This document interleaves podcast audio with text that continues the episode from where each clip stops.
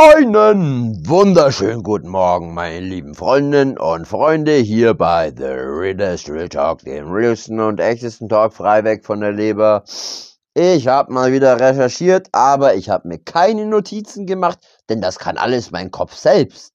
Also manchmal, manchmal, manchmal so im Frontallappen, wo die Vernunft sitzt und manchmal funktioniert der Bereich auch und dann spinne ich nicht ganz so, wie, wie, wie ich sonst spinne, aber okay. Es ist ein ernstes Thema. Zunächst möchte ich einen schönen Tag wünschen. Draußen schaut übel aus. Bei uns. Nass, kalt, die Blätter fast alle von den Bäumen. Nicht schön. Kann ich mir vorstellen, dass es in Deutschland wahrscheinlich in sehr weiten Bereichen so sein wird. Ähm, also, es geht um ein ernstes Thema. Nach, ich glaube, N24 war es, oder nee, Welt heißt es ja jetzt, ähm, hat das Pentagon äh, herausgegeben, ähm, ohne jetzt wirklich Bezug auf Zahlen zu nehmen, sondern nur Schätzungen betrieben haben, dass China, der große Drache, sein Atomwaffenarsenal schneller aufrüstet als erwartet. Man ging von ungefähr 400 Sprengköpfen aus. Jetzt ist es so, dass die Schätzungen sagen, bis 2030 wird China, wenn sie so weitermachen, wahrscheinlich circa 1000 atomare Sprengköpfe haben. Und wir haben schon sehr viele Waffen. Wir haben genügend Waffen. Ich weiß ja nicht davon, ob ihr von den Broken Arrows gehört habt. Das ist, wenn also meines Wissens, ihr könnt mich ja immer korrigieren, aber so wie ich es gelesen habe, sind die Broken Arrows ähm, Begriff dafür, wenn man Atomwaffen verliert.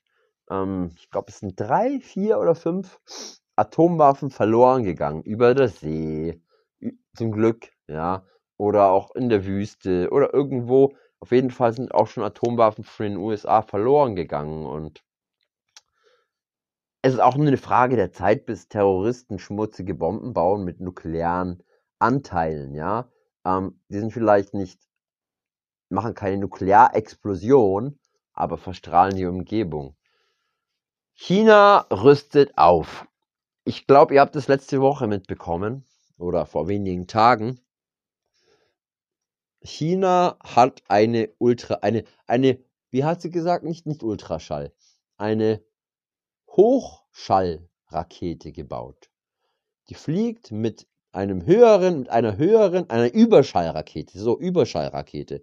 Und die fliegt schneller als eine Gewehrkugel. Und gerade wenn die in die Luft steigt, klar, wenn du es in den Weltraum machen äh, möchtest, haben möchtest, super. Kein Thema. Aber diese Rakete ist lenkbar. Man kann, die haben die Rakete so entwickelt, dass sie sogar bei Überschall noch manövrierbar ist.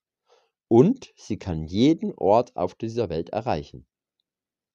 Ganz klar, haben die Nazis auch schon gemacht. Äh, V2 in die Stratosphäre. Das war die erste Rakete meines Wissens, die, die den Weltraum oder zumindest die Stratosphäre erreicht hat.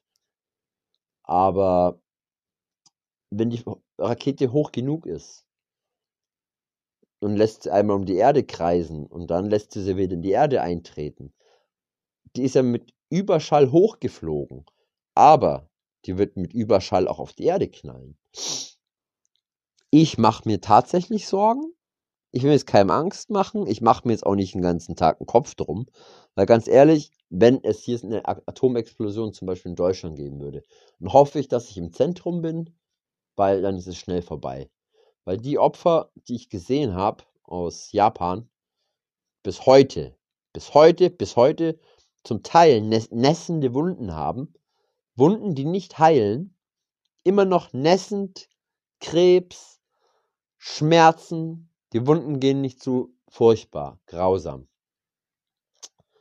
Ich glaube, das war das mit, also nach dem nach Konzentrationslager. Für mich ist es Konzentrationslager und der Holocaust an erster Stelle.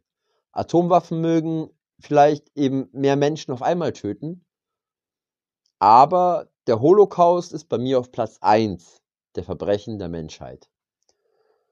Teil 2, bei, bei, bei, bei, bei, bei, bei, bei, beim Konzentrationslager, ja, brauchst du ja Mitarbeiter und musst Menschen haben, die Leute entkleiden, in die Gaskammern führen. Du brauchst Menschen, die die Eier haben oder die Gewissenlosigkeit, Menschen da in den Tod zu führen, ja? Oder die Leute, die im Krematorium gearbeitet haben. Du brauchst wirklich Leute, die müssen, die müssen so abgestumpft sein durch, durch den Krieg, dass, dass das für mich das größte Verbrechen einer Menschheit ist. Das zweitgrößte ist für mich Hiroshima und Nagasaki. Es ist sowas von feige und unfair, mit einem Flugzeug über eine Stadt zu fliegen, oder über zwei Städte insgesamt, und einfach einmal eine Bombe abzuwerfen und erstmal, keine Ahnung, ob 20.000 Menschen kann das sein, dass das richtig ist? Beim ersten Mal? Ich glaube, bei der ersten Explosion sind 20.000 gleich tot gewesen, viele später noch und viele an Krebs und ähm, die Krebsraten sind immer noch hoch um, die, um Nagasaki und, und Hiroshima. Ähm, das ist das gleich fast auf der gleichen Stufe wie der Holocaust, aber eine Stufe ein bisschen danach, ja. Aber mit das größte Verbrechen der Menschheit. Ähm, ähm, ähm, das ist kein fairer Krieg. Früher hat man Mann gegen Mann gekämpft. Gut, ich möchte so einen Krieg niemals erleben, ja, mit Schwertern und es ist eine ganz, es ist eine Sache aus langer, weiter Entfernung mit einem Scharfschützengewehr jemanden in den Kopf zu schießen, ist auch schon schlimm genug. Ich würde den Anblick nicht ertragen. Ich könnte danach nicht mehr normal weiterleben. Aber es ist eine ganz andere Sache, einen Menschen mit einem Schwerthieb oder mit einem Messer direkt umzubringen. Weil du einfach diese körperliche Nähe hast, das Blut siehst, die Wunden siehst, den Menschen schreien hörst und so weiter.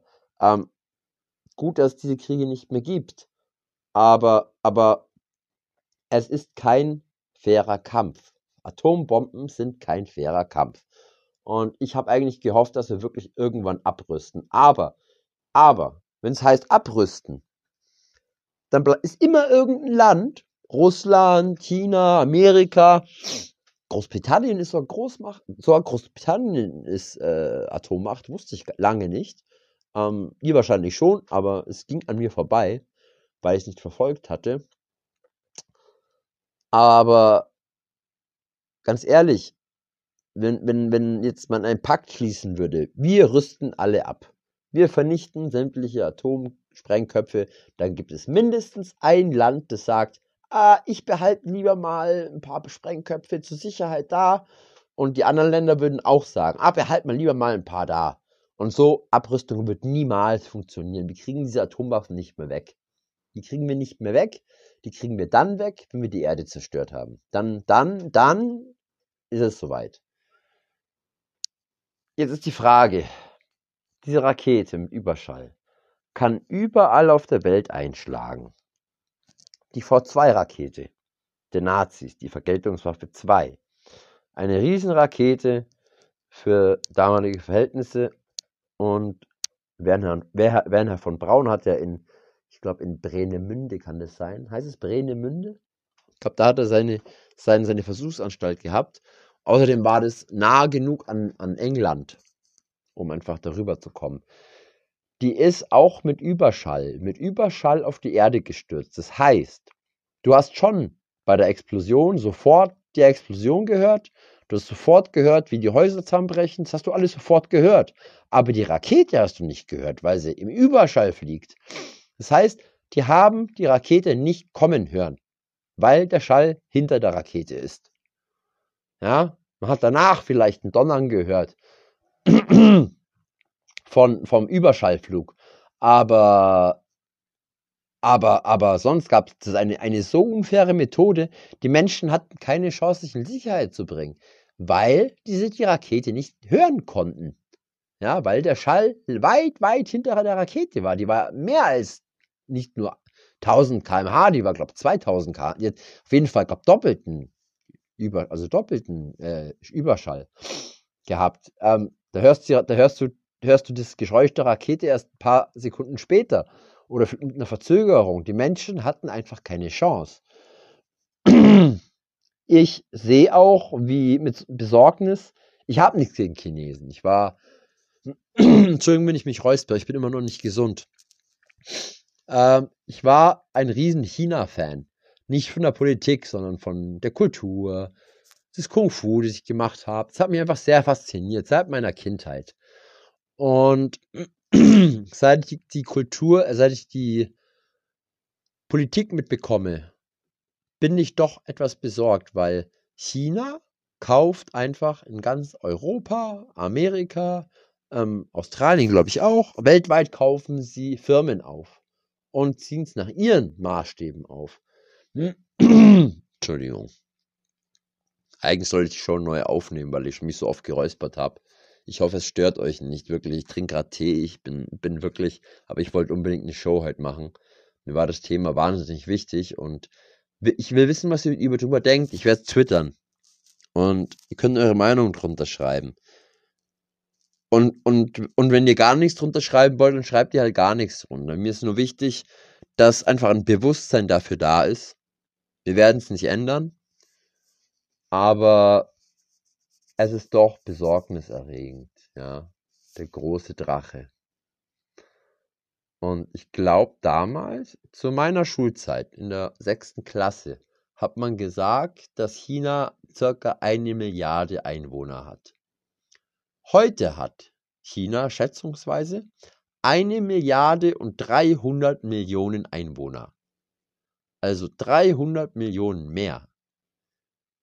Chi Russland ist schon groß, ja. Und Russland würde sich auch mit China bestimmt zusammentun, weil sie sich einfach politisch näher sind und Kommunismus äh, sind sich politisch, glaube ich, einfach näher. Erstmal sind es Nachbarn und sie sind einfach kulturell näher, als sie jetzt mit den Deutschen oder den USA mit Demokratie äh, ja verwandt sind, was, was, was, was ihre Politik angeht. Ich will keine Angst verbreiten und macht euch bitte keine Sorgen. Die, es wird schon gut gehen. Es wird gut gehen es gibt da oben irgendwas. Ich, kann, ich, will, ich bin kein Prediger, ja. Ich will jetzt niemandem meinen Glauben aufzwingen. Aber irgendwas auf dieser Welt wirkt.